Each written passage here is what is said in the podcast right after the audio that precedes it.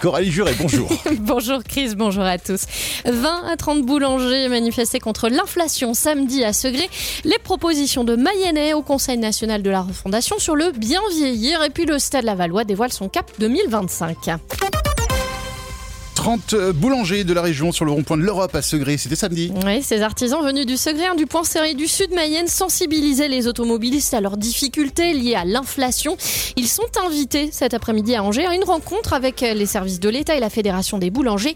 Seule la moitié des entreprises éligibles aux aides gouvernementales sur l'énergie en a fait la demande, indique la préfecture. Il faut une visibilité sur les carrières des métiers du bien vieillir. C'est ce qu'ont plaidé des Mayennais aux ateliers du Conseil national de la refondation sur le bien vieillir vendredi à Laval, et notamment pour permettre à des jeunes de travailler à la fois en structure, en EHPAD donc, et à domicile. Écoutez Christophe Corrier, directeur du CFP La Touche de Port-Brié. On essaye de créer de la mutualisation du partenariat entre les structures du domicile, de, des EHPAD, des hôpitaux, pour qu'une personne ou des collectivités territoriales, pour qu'elles puissent travailler aussi bien euh, à domicile, avoir 20-30% euh, d'un temps de travail dans ce domaine-là, d'avoir euh, un temps de travail dans un EHPAD et pourquoi pas pouvoir travailler aussi après à suivre une cantine dans une collectivité.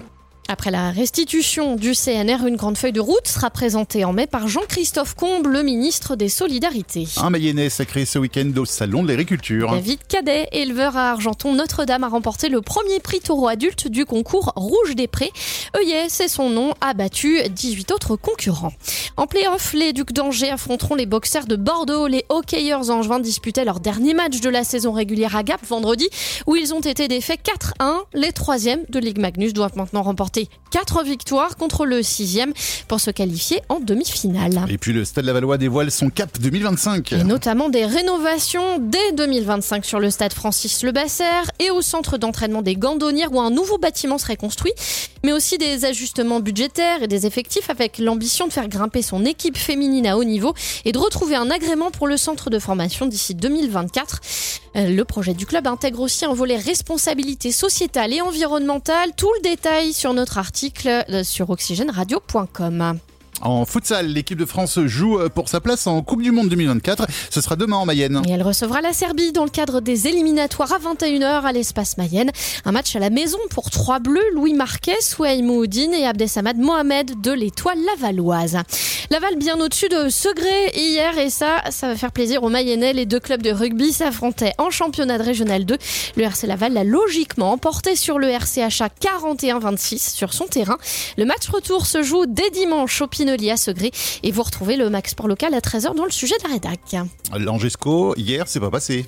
C'est pas passé avec une défaite 5-0 à Montpellier.